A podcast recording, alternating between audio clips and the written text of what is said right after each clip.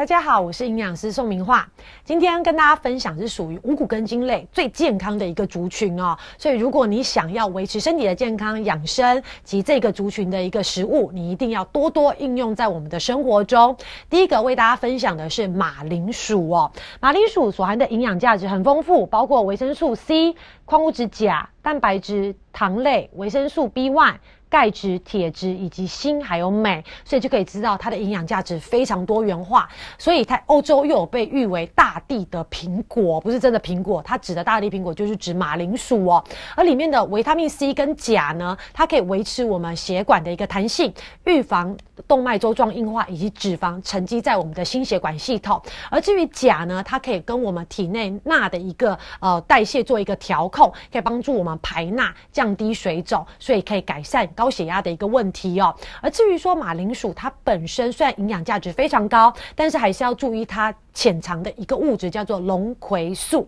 龙葵素呢，它本身在一般的马铃薯里面就有，但是含量非常低。但是如果你储存不当，它可能已经发芽了，或者是它表皮已经变色。变色是什么？一般是变成绿色或紫色。你不要觉得好像很漂亮，其实如果它外皮已经变色了，代表它里面的龙葵素的一个比例会比正常的高出四到五倍。那如果这个时候你只是觉得说啊，我呃营养师说这种变色的不。能是我把它切掉，错，这个是绝对错误的一个动作，因为切掉没有用，它只要有一小块变色或者发芽，整个都已经受到龙葵素的污染了，所以这时候你应该要整颗丢弃，而不是说只把污染的地方切掉哦。当然，有些人如果节省，他就真的像营养师说，他只把发芽的地方切掉，这时候吃到肚子里就非常容易导致食物中毒哦，这个是大家要特别注意的。而至于说马铃薯，我们刚刚讲它除了营养价值非常丰富之外，但是它最主要提供给我们的还是糖类哈，碳水化合物，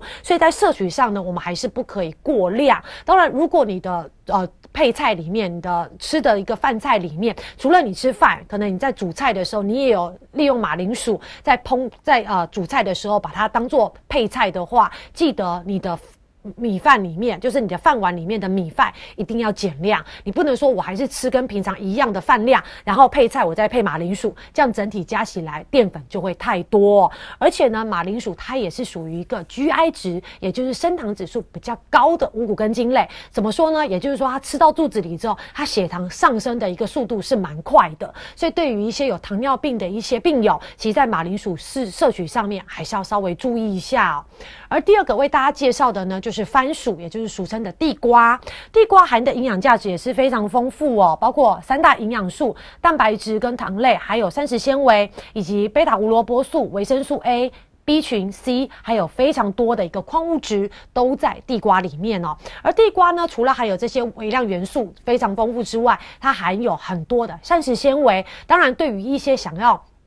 减重，但是它食欲很大的一些对象，你就可以利用地瓜来取代我们精致的白米饭或白面条，因为地瓜里面膳食纤维多，它饱足感比较高，比较不会一下子就饿了，所以非常适合想要减重的人用地瓜来取代我们这些精致的淀粉哦。而第二个呢，它含有非常特殊的黏液蛋白，可以维持我们血管的弹性，降低坏的胆固醇，以及保护我们的一个呼吸道，所以其实地瓜是非常好的食物哦。但是还是要特别注意。生的地瓜呢，里面含有了消化酵素的抑制剂，所以如果你没有煮熟的话，吃大量可能会引起所谓的胀气或打嗝不舒服的一个情况。所以如果有这个情形的话，下次在选择地瓜或在烹煮地瓜的时候，记得地瓜一定要全熟，就可以避免这些问题产生哦。而且营养师在提醒大家，刚讲马铃薯是属于升糖指数对血糖影响比较高的食材，但是地瓜相反，它的升糖指数对于血糖影响。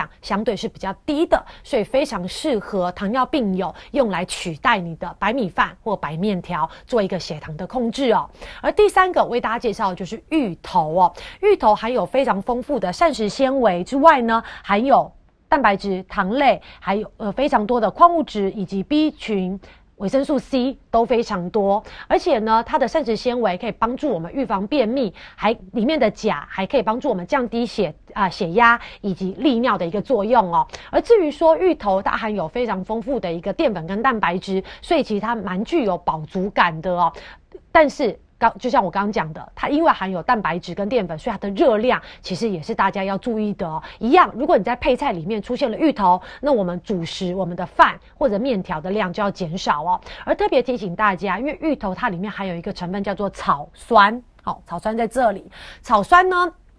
它本身呃。会增加我们的一个呃，在烹煮上面的一个问题，就是如果你不小心接触太多或皮肤比较敏感的人，他可能会有发痒的情况，或者是生吃生吃芋头的话，你可能会出现一些嘴唇或舌头皮肤造成一些伤害，或者是过敏发痒的一个情况，这个时候都要特别注意，吃芋头的时候一定要煮熟哦。而至于说芋头在摄取的时候也要注意，因为它含有非常多的膳食纤维，所以对于一些肠胃道功能比较弱的老人家或小朋友，可能会有胀气的情况。而且呢，这些对象它本身消化食物的一个能力也比较弱，所以这时候如果你吃大量的芋头，再搭配大量的白开水，因为这些白开水会稀释我们肠胃道的一些酵素，所以会使芋头更难消化吸收哦。所以记得在吃芋头的时候，水分不要搭配太大量，避免影响芋头的一个。啊，在体内的一个消化代谢作用。而第四个呢，为大家介绍是南瓜。南瓜其实也算是一个营养价值非常高的，跟刚才我们讲的地瓜一样，是属于低 GI、低升糖指数的食物。所以对于糖尿病友的一个主食的选择，地瓜跟南瓜都是非常适合的哦。而且南瓜含有非常丰富的果胶，可以跟淀粉做一个呃，跟淀粉食物混合吃之后，它可以降低淀粉的吸收。为什么呢？因为果胶它有点类似会把淀粉的食物包起来，所以呢，就阻绝了消化酵素去消化淀粉食物的一个速度，所以就会使我们的血糖哎上升的幅度是比较慢的，因为代表这些淀粉的食物在肠胃道停留时间会比较久哦，所以对于控制饭后血糖，其实南瓜是非常好的一个食材哦。但是还是要注意，有些人因为听到营养师讲说哦南瓜这么好，每天吃吃的量又大，久而久之，你就会发现你的皮肤开始怎么样变黄，其实主要就是因为里面贝塔胡萝卜波素的一个原因，这时候其实你只要停停止摄取一阵子之后，这些色呃颜色就会慢慢的代谢掉了。而至于说它里面的贝塔胡萝卜素要怎么样才可以让身体好好完整的一个利用，就是在烹煮上面一定要注意，因为。呃，贝塔胡萝卜是属于油溶性的，所以在烹煮上面一定要加油，而且要给它一点温度，这样在我们体内的吸收率就会比较高哦。而至于说我们刚刚讲到的，包括南瓜、地瓜、马铃薯等等，基本上营养师都会建议是属于全食物，就是连皮连籽。一起吃，它的营养价值是会最完整的。而接下来为大家介绍的是莲藕哦，莲藕呢，其实它的一个出现的一个呃频率就没有像前面介绍的这些这么频繁哦。但是莲藕呢，它本身的营养价值还是很高。除了我们刚刚讲的淀粉、蛋白之外，它的维生素以及膳食纤维还有矿物质也都很多。但是还是要提醒大家，莲藕它本身是属于比较生性偏冷的，所以呢，在烹煮上面呢。一定要哎加加热水去烹煮，这样就可以从寒性变成温性哦，在摄取上面就比较不用担心。除了这个之外呢，因为莲藕含的铁比较高，所以对于缺铁性贫血的一个预防有很好的一个帮助。而且呢，它维生素 C 跟膳食纤维对于一些肝病以及便秘的人有非常好的一个呃正向的一个影响哦。而至于说莲藕还非常特别，它含有特殊的单宁酸，所以呢，它具有收缩血管的作用，所以对于淤血以及出血疾病的人有一定的一个帮助哦，但是就像我刚刚讲的，莲藕它生性比较偏寒，所以脾胃比较虚的或者是体质比较偏寒的人，在使用上还是要稍微注意一下哦。而且在烹煮莲藕的时候，一定要注意，不可以用铁器、铁器来烹煮，不然我们的一个食食物哦会发黑哦。所以记得在烹煮上面，莲藕要跟铁器分开，不可以一起使用哦。而接下来最后一个要为大家介绍的是山药，山药呢，它的营养价值也是非常丰富，包括刚前面一再提到的蛋白质跟糖类之外，它还有非常丰富的维生素以及一些消化酵素都在山药里面。还有呢，山药里面也还有我们女性非常需要的类雌激素，所以可以帮我们调节我们更年期后的一个呃体内荷尔蒙的一个平衡。而且它里面也有所谓的免疫蛋白，可以维持我们血管的弹性，还有具有扩张血管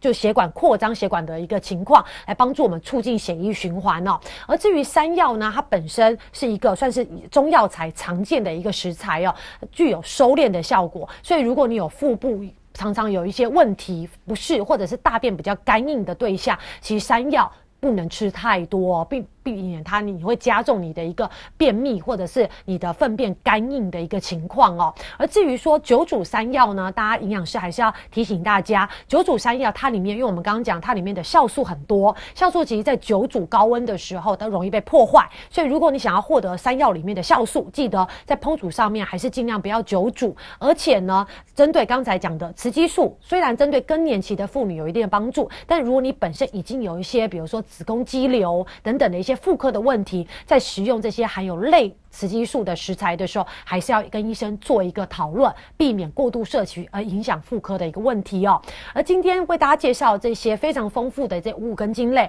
都是属于一些膳食纤维以及微量元素含量非常丰富的，大家都可以应用在我们的生活中，增加我们的一个健康。